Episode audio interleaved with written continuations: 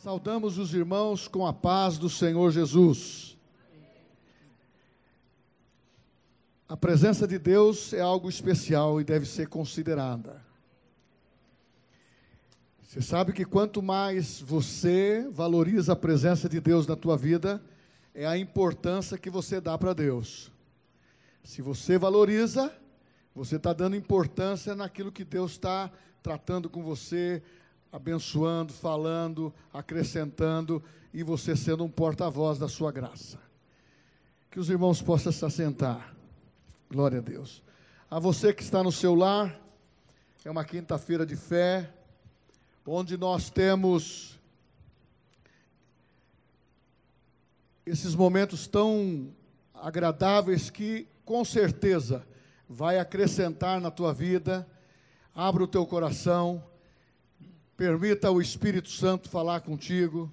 Talvez você tenha tido um, um dia atribulado, um dia apertado, algumas coisas deram certo, outras não, e situações que talvez entristeceu o teu coração. Esse é o momento agora de você entregar. Esse é o momento de você falar com Deus: Eu estou para cultuar o teu nome, receber a palavra ser renovado na minha mente, ter a alegria restaurada. Então, você que está no seu lar, não tenha medo de ser feliz. E vocês que estão aqui presencialmente, não tenham medo de serem felizes na presença de Deus. Porque na presença de Deus, até a tristeza salta de alegria, diz a palavra.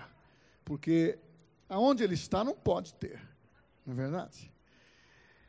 E uma das coisas que antes da mensagem queremos considerar é a, a, intensidade do nosso trabalho na igreja, dos ministérios, sempre com atenção especial em você, sempre com atenção especial na tua família. Nós temos a Igreja da Criança, o departamento infantil, que tem procurado levar um culto feliz, alegre, dinâmico para as suas crianças. Você tem os adolescentes, o culto dos adolescentes, dos jovens, dos adultos, os cultos presenciais, como de quinta-feira, você deve participar, não precisa fazer a sua inscrição como é de domingo, do culto da manhã e do culto à noite. E você precisa se desprender um pouco. Essa sintonia com o medo, com a pandemia, não pertence a nós uma das coisas que nós devemos ter como, como posição, nós não vamos morrer, nada vai tirar a nossa vida precocemente. Nós temos saúde divina, e se você declara isso todos os dias, eu tenho saúde divina, eu estou imunizado pelo sangue de Jesus, eu vou viver eu vou viver, não vou morrer, meus dias são prolongados. Meu irmão, macumba não pega e nem vírus pega. Nada que é do mal pega, porque você passa a ter uma confiança firme em Deus. Mas, pastor, eu posso pegar? Já abriu porta para pegar. Você entendeu? Nós temos que ter uma convicção de atitude, palavras e atitude e declarar, principalmente para vir na igreja. Nós não podemos ter medo, porque aqui vem a palavra de Deus sobre a tua vida. A Bíblia fala que é o, é o remédio que nós precisamos. É claro que as pessoas que estão numa área de risco, o idoso que já tem algum problema respiratório, e algum outro problema que possa se prejudicar, se preserve. Mas se a sua tua fé movimentar você vir para frente e vir para a igreja, nós cremos que nada vai acontecer com você. Ninguém dentro da igreja vai pegar o coronavírus, vai pegar o coronavida, de carona com a vida. Oh, aleluia! Então nós temos que estar compreendendo que Deus nos ama e nós estamos debaixo da cobertura do Senhor. Toda maldição, miséria, doença, Jesus levou na cruz. Amém? Vamos crer nisso. Pastor, funciona com o senhor? Funciona. E se não der certo? Eu não penso assim. Tudo que está dizendo na palavra dá certo. Esse colocou-se já começou a escorregar na fé. É como você pisar numa areia movediça. Pisou, deu o próximo passo, afunda. Mantenha-se imunizado pela palavra e cresça. Então você que está no seu lar, é um prazer entrar na tua casa, mas é um prazer tê-lo conosco. Para que você possa avançar e crescer na fé. Vamos ler um texto da Bíblia. Vamos ficar em pé? É para nós tirarmos a nossa oferta. Segundo Coríntios, capítulo 9. Esse texto fala da oferta, fala da generosidade dos macedônios. E uma das coisas que eu quero dizer para você, o que nós possuímos, se você quer conservar, consagre a Deus. Agradeça a Deus. Se você quer adquirir, esteja declarando e exercendo fidelidade sobre o pouco porque sobre o muito Deus nos coloca. Há também uma síndrome da miséria. Isso nós vivemos há muitos anos atrás. E hoje as pessoas estão querendo tirar o poder de posse que nós temos, através de propagar situações de crise que são insolúveis. Mas a Bíblia nos protege pela palavra. E se você está em fé, é outra coisa que você tem proteção. Satanás não tem poder de tocar nas tuas posses. Você pode ser provado por um momento, se isto ocorrer, mas a resposta, o livramento vem de Deus para a tua vida. Então, segundo Coríntios capítulo 9, versículo 7. Cada um contribua segundo tiver proposto no coração, não com tristeza ou por necessidade, porque Deus ama ao que dá com alegria. Versículo 8: Deus pode fazer-vos abundar em toda graça, a fim de que, tendo sempre, em tudo, ampla suficiência, superabundeis em toda boa obra. Teve uma, uma pessoa que perguntou assim, pastor eu estou enfrentando alguns problemas financeiros. E me contou a história. Eu perguntei para ele a primeira pergunta: Você é ofertante, você é dizimista? Porque você tem conhecimento da palavra. Ele disse: Pastor, eu tenho falhado nisso. Falei assim, aí está a porta aberta. Se você quer movimentar finanças na tua vida, a semente que você tem que dar é a sua oferta, o seu dízimo não para mim, não para a igreja, você entrega para Deus. Aí o nosso ministério administrativo vai, eles são responsabilizados, como eu, de aplicar o dinheiro na melhor maneira possível dentro da graça de Deus. Você sabe que poucos têm esse conhecimento. Nós temos uma diretoria que trabalha com isso. Nós temos o pastor que supervisiona todas as atitudes da igreja, principalmente nessa área financeira. Quem aprova sou eu. Então nós acompanhamos a parte para onde vai, o que está fazendo, tudo certinho.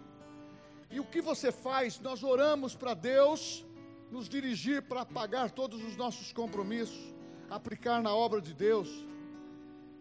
E uma das coisas que eu quero falar com você que está na sua casa, você que não está participando do culto presencial, muitas vezes algumas pressões nessa área têm vindo sobre você porque você está esquecendo de entregar seus dízimos e oferta.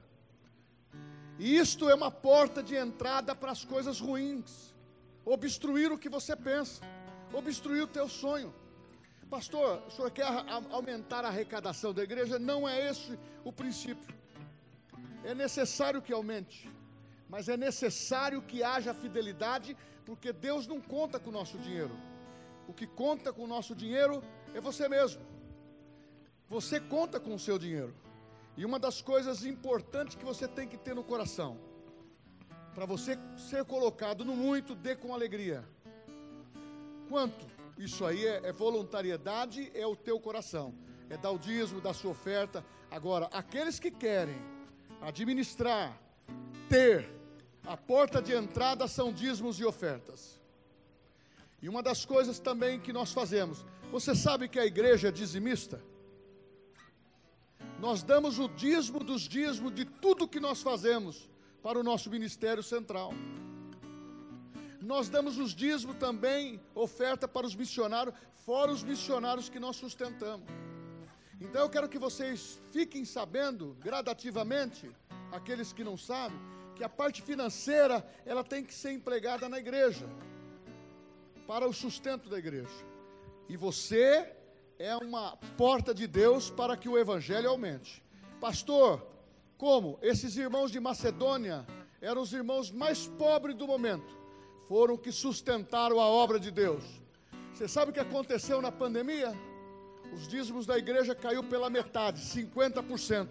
Sabe o que, que fez Deus? Sustentou-nos em todas as nossas despesas. Oh, aleluia!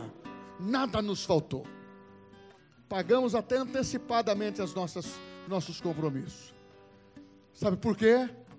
Ele é fiel. Pastor, em quem o senhor confia? No Senhor. Pastor, esse mês, no Senhor, dia 30, nós passamos a régua, tudo pago e vai sobejar. E na minha vida financeira, a mesma coisa. Na tua vida, faça isso. É um conselho bíblico que eu te dou. Quer andar com alegria nessa área? Seja fiel. Segure o seu dízimo e a sua oferta. Estamos começando o mês de outubro. Outubro vai ser um mês maravilhoso. Nós vamos ganhar o sustento, vai sobejar e Deus é contigo. Se você quer essa benção na tua vida, ó, é minha. Eu não abro mão dela porque eu preciso do sustento. Pai, é no nome de Jesus, aquele que é poderoso, que tem nos ensinado a viver na fé pela palavra. E nós temos ensinado os nossos filhos a ter o mesmo procedimento finanças, prosperidade, ausência de necessidade. Seja verdadeiro, atuante na nossa igreja, nas famílias, para que todos sejam abençoados e que tenham, que possam comprar, que possam dizimar, que possam ofertar e que possam viver uma vida abençoada, no nome de Jesus. Amém. Traga a sua oferta, o seu dízimo ao Senhor.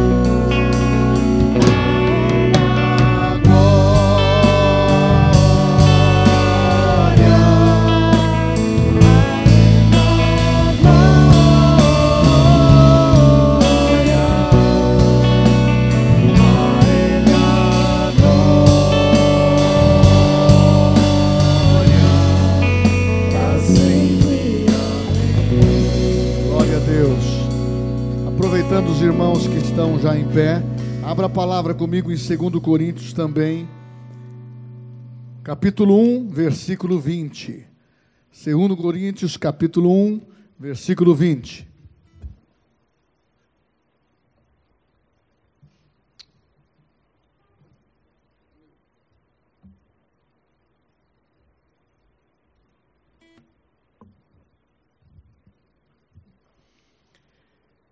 Porque Quantas são as promessas de Deus? Tantas tem nele o sim, porquanto também por ele é o amém, para a glória de Deus por nosso intermédio. Porque quantas são as promessas de Deus? Tantas tem nele o sim, porquanto também por ele é o amém, para a glória de Deus por nosso intermédio. Glória a Deus. Os irmãos podem se assentar.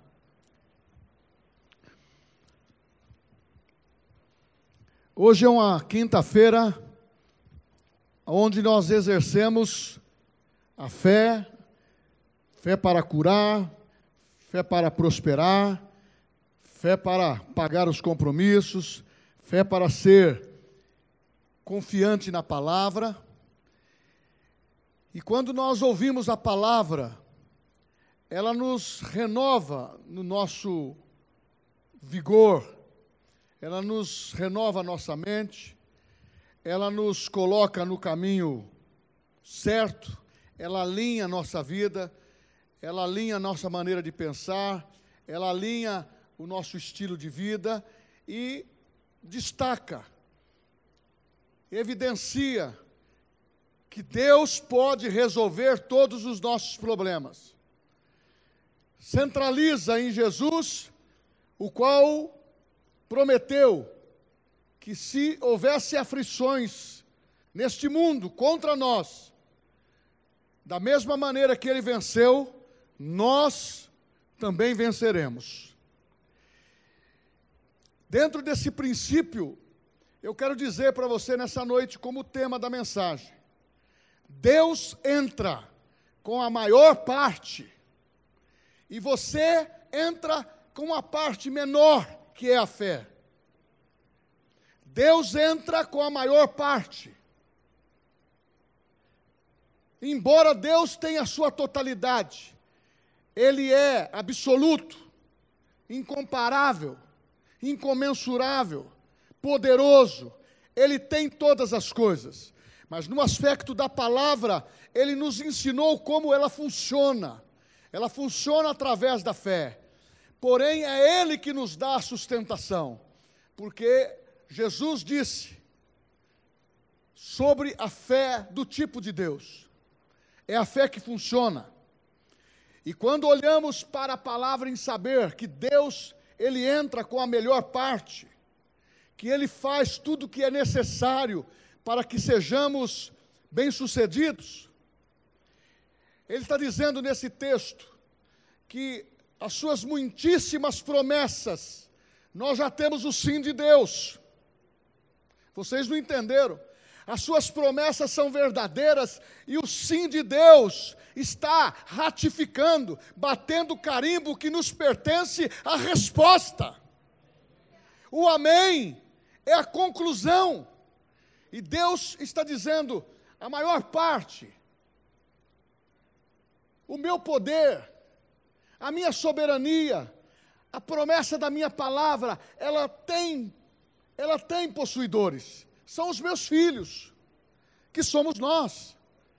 Ele nos deu esta palavra para que tudo fosse gerado no nosso coração a mesma maneira de fé que ele iniciou todas as coisas, falando, criando, materializando. E quando você aprende que as promessas tem o sim de Deus, o aval de Deus, que já está lavrado, que você tem direito a esta promessa, a essa vitória. E ele diz amém. Por isso que o amém significa assim seja. Assim seja, assim se cumpra. Então, quando você ouve uma palavra que é objetivo do teu coração, para você conquistar, para você edificar a tua vida, Diga amém. Você possui este, esta palavra, esta, essa promessa que é direcionada no geral. E aquilo que está direcionando o teu coração, não deixa passar. Tem muitas pessoas que apenas ouvem, mas não se apropria. Tem outros que já são mais aguçados. Ouve, se apropria e diz: é meu. Vai acontecer. E se você conversar com essa pessoa, ela vai dizer: o que eu ouvi, o que eu pedi, o que eu falei com Deus, me pertence. E se você quiser pregar alguma coisa diferente, ele vai dizer: você é um mau conselheiro.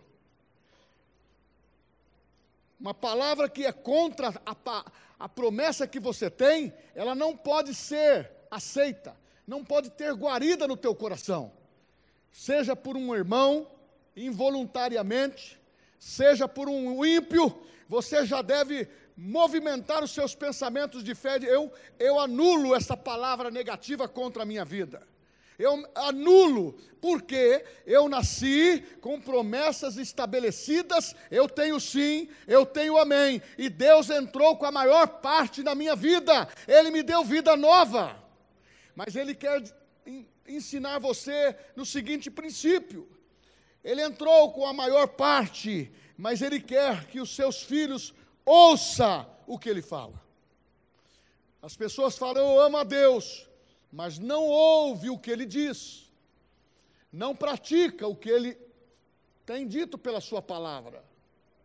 Isso é um problema grave, porque em Amós capítulo 3, versículo 7 diz que Deus não age na terra sem primeiro revelar para os seus santos profetas, os homens de Deus, mulheres de Deus, que proferem esta palavra. Você sabe que quando nós estamos pregando, em parte estamos ensinando e partes nós estamos profetizando promessas de Deus que você tem que redizer, é, pertence a mim. Seja quem for, seja o pastor ou qualquer outra pessoa que estiver ministrando, você precisa estar atento, porque o que Deus fala precisa ser executado. Por exemplo, se ele fala para você que ele traz revelações, que ele fala para você que você precisa estar numa sintonia. É como diz lá em 1 Coríntios sobre os dons do Espírito. É necessário para você estar dentro dessa sintonia, conhecer o som, conhecer a melodia que o Espírito Santo está afinando a tua vida, para a sensibilidade aguçar você, para você ouvir Deus falar. Pastor, eu posso ouvir Deus como? A primeira voz é uma voz audível. Você pode ouvir. Você pode ouvir uma voz interior, claramente. Ninguém vai ouvir, mas você vai ouvir. Porque o teu espírito está recebendo, não é assim que a Bíblia diz que nós somos santuários do Espírito Santo? E o Espírito Santo que habita em nós, ele fala com quem? com o nosso espírito. Então você pode ouvir Deus falar dessa maneira, você pode ouvir Deus falar da palavra pregada, você pode ouvir Deus falar lendo a Bíblia, lendo uma literatura que está totalmente direcionada para as promessas de Deus. Outra coisa que Deus quer de você, veja o que Deus mostra diante dos teus olhos. O salmista, no Salmo 119, versículo 37, ele diz: Desvia os meus olhos para que não vejam a vaidade, e vivifica o meu caminho. Cuidado com aquilo que está diante dos teus olhos. O Salmo, 100, o Salmo 101 fala: aquilo que entra portas adentro, dentro da nossa casa, o que assiste, o que ouve, o que fala, o que faz no secreto. Deus está lá. E uma das coisas que Ele quer que nós tenhamos para viver essa sintonia de, de milagres e saber que o sim e o amém é você ouvir o que Deus fala e ter os olhos aguçados para ver os milagres chegando constantemente na tua vida. Não são esporádicos, são constantes. Nós estamos querendo treinar uma igreja que tenha constância, que tenha perseverança, que seja um pouco mais aguçado, ou igual a mim, ou melhor que eu, ou melhor que os demais. Meu irmão, nós temos que aguçar, porque o que está diante dos nossos olhos é aquilo que nós acreditamos. Então, se você ficar com os olhos naturais, você vai ver coisas do mundo que você vai acreditar, vai valorizar mais a palavra do sistema, do sistema econômico, do sistema político, do sistema que atrai os seus olhos ao pecado e vai dar pouca importância aos olhos espirituais, como diz em Efésios, iluminado os olhos espirituais os nossos olhos espirituais, porque quando as escamas dos olhos caem, você começa a enxergar aquilo que você nunca enxergou, os resultados começam a aparecer, você vê a mesa do Senhor preparada diante dos inimigos e só você tem o acesso, só você pode pegar aquilo que você precisa, oh aleluia, porque Ele preparou para você, Deus entrou com a maior parte. Ah, você está entrando apenas com o grão de mostarda É pequeno, mas traz resultado. É pequeno, mas vai fazer um movimento grandioso na tua vida. Ah, se você crer, você verá a glória, a glória de Deus. Ah, você está pensando que a sua menor parte não vai ter um, um resultado eficiente? Você está enganado.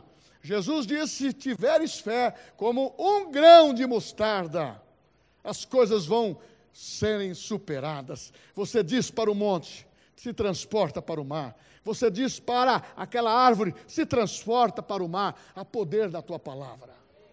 O que você ouve, o que você vê, vai influenciar você. O que Deus fala para você fazer, o que Ele manda. Olha, são princípios tão simples. O que você ouve, Provérbios 1,33. Aquele que me der ouvidos. Por isso que em Apocalipse fala: aquele que tem ouvidos, aqueles que têm ouvidos, ouça o que o Espírito diz à igreja. Aquele que me der ouvidos habitará seguro, disse Deus, e eu livrarei de todo mal. Ver, você pode ver coisas que você nunca viu. A Bíblia fala em, primeiros, em 1 Coríntios 2,9: os olhos não viram o que Deus tem preparado para aqueles que lhe amam os olhos ainda não viram, os ouvidos ainda não ouviram. Há uma mentalidade que Deus, através de uma filosofia atual, dentro dessa da, de tantas outras que estão entrando, que Deus morreu. Falei isso domingo num, num, num, num, num relâmpago. Que Deus morreu é para tirar a fé da igreja, é para tirar a fé que Deus colocou no teu coração, é para roubar a tua felicidade, é para roubar a possibilidade, o teu potencial, o que você tem para produzir, para fazer, estar depositado em você a unção e a graça de Deus. Agora, faça o que Deus manda. É simples. Ouvir, ver e fazer. Agora, o que Deus manda Josué, ou melhor, João 9,4. É necessário que façamos as obras daquele que me enviou, enquanto é dia, a noite vem, quando ninguém pode trabalhar. Então Jesus está dizendo: é necessário que façamos as obras. Aquilo que você faz pelo teu irmão, você sabe que o resultado vem em benefício para você? A Bíblia fala que vem brasas vivas sobre a tua cabeça. Você sabe que Jesus disse que o que você faz para o próximo, dando um copo d'água para um dos pequeninos, você dando um copo d'água por um dos profetas terá galardão de profeta. São coisas simples. Agora imagina o braço da tua generosidade tocando nas pessoas, nos seus irmãos em Cristo, falando de Cristo, levando, proclamando aquilo que as pessoas precisam ouvir. Elas precisam ouvir porque estão sedentas, estão morrendo espiritualmente, estão pedindo ajuda, e nós precisamos, enquanto é dia, obedecer o mando de Jesus: ide Proclamai o Evangelho a toda criatura, porque cada pessoa que nasce para Jesus, há uma festa nos céus. Meu irmão, eu fico dimensionando. Eu estou recebendo a minha filha, que vai agora na madrugada embora. Desde o dia que chegou, é festa todo dia em casa. A minha casa já é, é uma agitação pela, pela vida natural, de ser uma casa pastoral, de ser o convívio de ministério e a nossa família que é muito agregada. Só que é festa. Eu fiquei imaginando hoje. Eu saí antes de vir para o culto, eu saí de uma festa de, na minha casa. Estavam fazendo uma festinha porque eles vão embora amanhã. Eu saí mais cedo do, da, do meu escritório e fui para a festa. Fui lá para a piscina, brinquei com meus netos, que amanhã um deles vai embora. E eu fiquei pensando, pai, Uma vida, quando ela se decide por Cristo, há uma festa nos céus com os anjos. Eu fiquei dimensionando isso, que alegria é exposta nos céus quando uma pessoa se rende, quando você prega o Evangelho. É necessário que você faça o que, o que Deus ensina o teu coração. Mas como que você vai ser ensinado? Pela palavra. Josué 1:8. Não cesses de falar deste livro da lei, antes medita nele de dia e de noite, para que não tenhas para que tenhas cuidado de fazer segundo tudo quanto nele está escrito. Então farás prosperar o teu caminho e serás bem-sucedido. Então é simples. Esse é o um ensinamento. Se você começar a aplicar um tempo de ler a Bíblia, um tempo de a sós, um tempo de meditação, um tempo de ler o salmo, os salmos, ler os evangelhos, ler as epístolas, você vai começar a perceber que aquelas verdades vão saltar para você e vai fazer um efeito tão produtivo que vai mudar o teu caráter. E nas horas de pressão, o teu caráter está afinado com Deus e você vai ser uma pessoa que terá reações de acordo com as Escrituras. E se sair do motivo, você volta logo, porque o Espírito Santo diz: Filha, filho, não é assim. É assim. E você volta para o centro rapidamente. Então eu quero te afirmar que ninguém pode conquistar aquilo que não enxerga. Então, se você ouve a Deus que você quer ver, você tem que entender que você precisa enxergar para possuir. É na área financeira, precisa enxergar o bom emprego, o bom salário, o planejamento da aplicação desse dinheiro é necessário enxergar a cura, é, é necessário enxergar que Deus te dá poder para adquirir riqueza. Talvez não é para ficar milionário, mas é para você adquirir a sua, a sua casa, o seu carro, atingir um ponto, um objetivo. As pessoas que já moraram no fundo de quintal com a sogra, ou com o sogro, ou com os pais, você sabe que é uma parada diferente. Por quê? Porque Deus ensina que quando se casa, corta o cordão umbilical para você ter uma independência. E muitas vezes você ama sogro, sogro, os, seus, pais, e, e você tem que se sujeitar àquilo porque tem necessidade. Mas não é a mesma coisa de estar livre. Hein? Mas o que nós precisamos entender é que precisamos enxergar o que queremos possuir porque ele está ensinando, ele está falando, faz o que eu mando, para de decidir sozinho, seja sensível pela minha palavra, porque eu quero ter uma igreja madura, deixarmos de ser meninos, de sermos crianças espirituais. Criança só toma leitezinho, mamadeira. Nós precisamos crescer fazer exercícios espirituais e exercer a nossa fé e pararmos de andar de muleta. Eu não sou contra os pontos de contatos para aqueles que estão vivendo os primeiros passos da fé. Se me trouxer aqui um, um, um lençol, uma camiseta, uma fotografia, eu oro. Ele está precisando crescer na fé. Vai chegar um momento que ele não vai precisar mais desse, desse ponto de contato, ele vai exercer a fé com, com toda a força. E nós vamos ensinar o, o, o princípio para ele também começar a dizer: montanha, saia desse lugar, seja vitorioso. É aonde você começa a enxergar o que você nunca enxergou. Para conquistar, precisa ter visão de águia, precisa ter visão a laser. Passa parede, passa montanha, e você é igual os desenhos animados. Eu, eu tenho o poder, e eu brinco lá com meus netos, crianças, falo, agora eu estou. estou com faço aqui uma brincadeira com eles, eu sou o, o, o super-homem. Eu estou tendo agora uma visão de raio-x. E a criança acredita. Agora, a gente, muitas vezes a gente entra no mundo assim. Mas que tal a gente entrar para uma realidade da fé? Deus entra com a melhor parte e você entra com a menor. É o grão de mostarda que faz a diferença. Agora,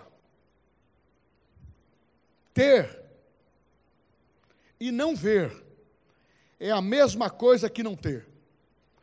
Ter e não ver é a mesma coisa que não ter. Tem pessoas que têm muito dinheiro, mas estão vivendo numa depressão muito grande. Tem, mas não sabe utilizar para o seu bem-estar. A vaidade desse mundo tem consumido o coração de muitas pessoas. Você pode ter e aproveitar de tudo. Se quiseres, comereis o melhor desta terra. Você pode fazer o, o seu trabalho que você faz, mas muitas vezes o seu salário é muito mais produtivo do que aquele que ganha dez vezes mais do que você. Uma das coisas que nós temos que aprender é que nós não precisamos fazer comparação com ninguém, nós somos ímpar.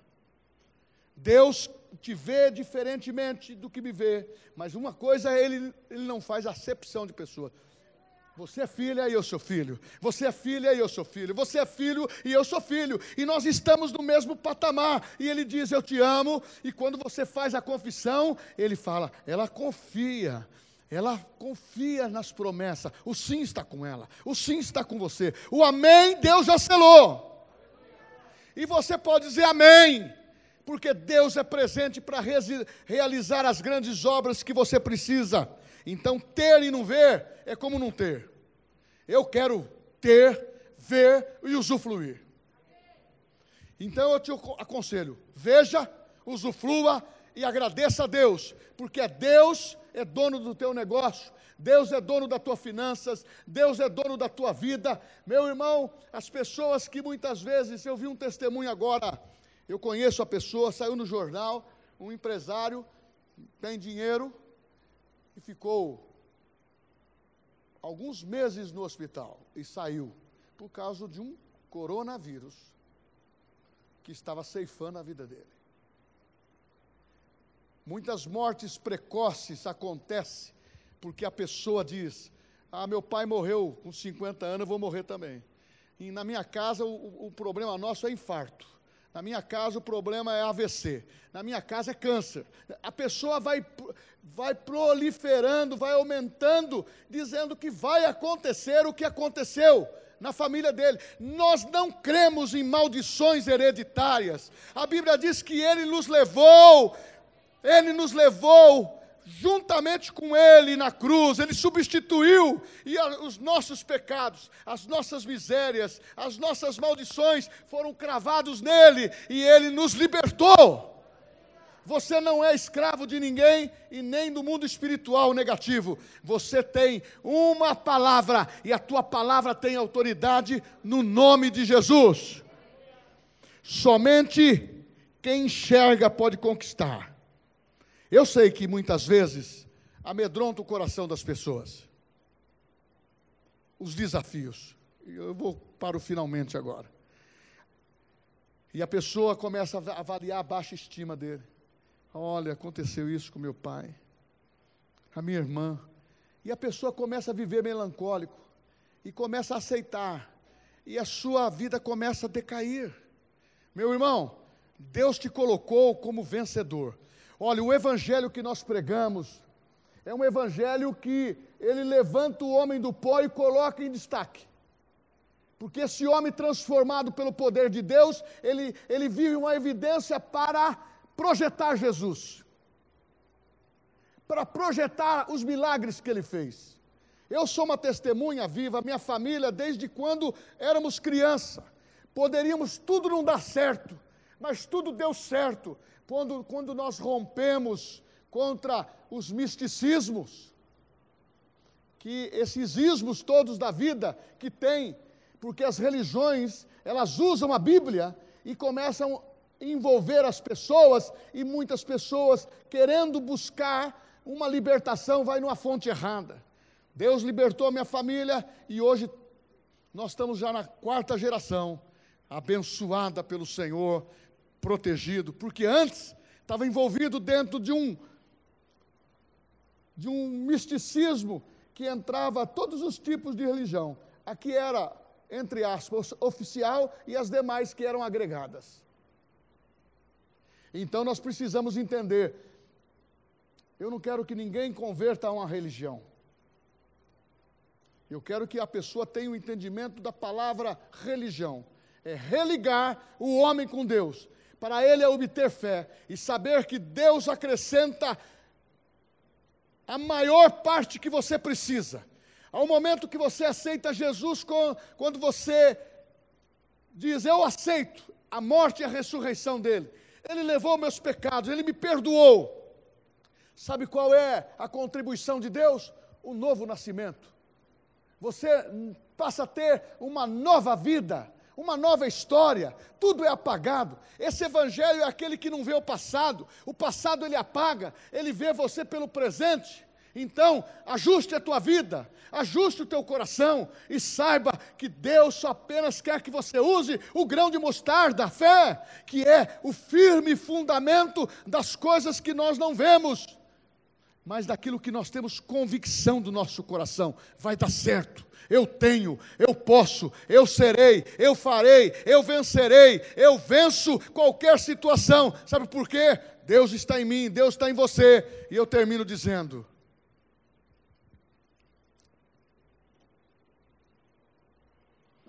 ter a oportunidade dessa visão, sabendo que Deus é maior e que você tem, para começar, um grão de mostarda, Ele te dá uma medida de fé para você de desenvolvê-la, aumentar. E esse grão de mostarda, que é um grão tão pequenininho, ele começa através de você plantar em Deus. Ler a palavra. Você lembra o que eu falei no começo?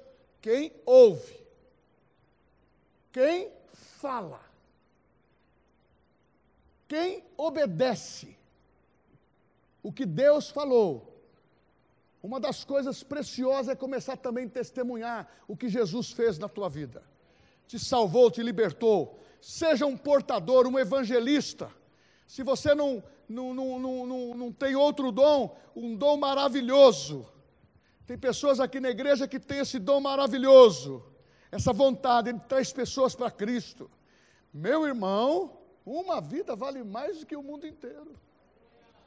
E quando nós entrarmos no céu juntos, não é as ovelhas do pastor, é uma igreja lavada e redimida no sangue de Jesus, na qual todos nós temos participação em todas as vitórias que a igreja nos proporcionou durante esses tempos. Quem que vai ser o maior entre nós? Não queremos que ninguém seja o maior, e nem o menor, e nem desclassificar ninguém, mas obedecer a palavra que diz que aquele que quer ser o maior precisa servir uns aos outros. Amar o seu irmão e saber que você possui aquilo que você enxerga. E Deus entra com a melhor parte, o sim, nas promessas que Ele fez para a tua vida. Você sabe que ninguém pode tomar de você a promessa que Deus te fez. Eu me lembro aqui agora, de vez em quando eu cito isso. Chegaram para Balaão, que estava desobedecendo a Deus. O rei inimigo, Balaque, disse para ele: amaldiçoa o povo de Israel. Ele disse: Eu? Como que eu posso fazer isso? Quem Deus abençoou, eu não tenho poder de amaldiçoá-lo. Nós somos um povo abençoado por Deus. Aleluia! Ninguém pode nos amaldiçoar, ninguém pode tirar a nossa bênção, aquilo que é teu por direito, lhe pertence, possua, conquista, declare, ouça e saiba que prosperarás nesses dias difíceis que o mundo está dizendo. Nada vai faltar para você, no nome de Jesus. Amém? Quantos entenderam essa palavra? Diga glória a Deus.